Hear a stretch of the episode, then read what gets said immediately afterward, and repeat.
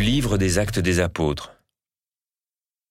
L'Église était en paix dans toute la Judée, la Galilée et la Samarie.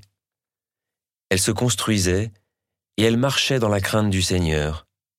Réconfortée par l'Esprit Saint, elle se multipliait. Or, il arriva que Pierre, parcourant tout le pays, se rendit aussi chez les fidèles qui habitaient Lod. Il y trouva un homme du nom d'Énéas, alité depuis huit ans parce qu'il était paralysé. Pierre lui dit, Énéas, Jésus-Christ te guérit. Lève-toi et fais ton lit toi-même. Et aussitôt il se leva.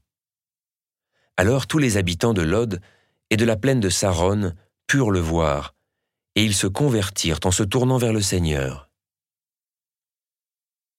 Il y avait aussi à Jaffa une femme, disciple du Seigneur, nommée Tabitha, ce qui se traduit Dorcas, c'est-à-dire gazelle.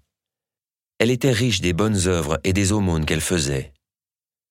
Or, il arriva en ces jours-là qu'elle tomba malade et qu'elle mourut. Après la toilette funèbre, on la déposa dans la chambre haute.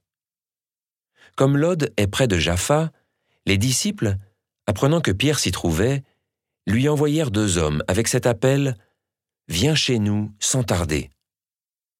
Pierre se mit en route avec eux. À son arrivée, on le fit monter à la chambre haute.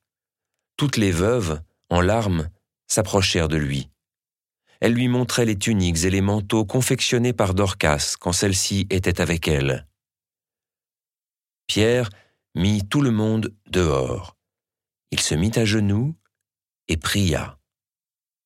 Puis il se tourna vers le corps et il dit Tabitha, lève-toi.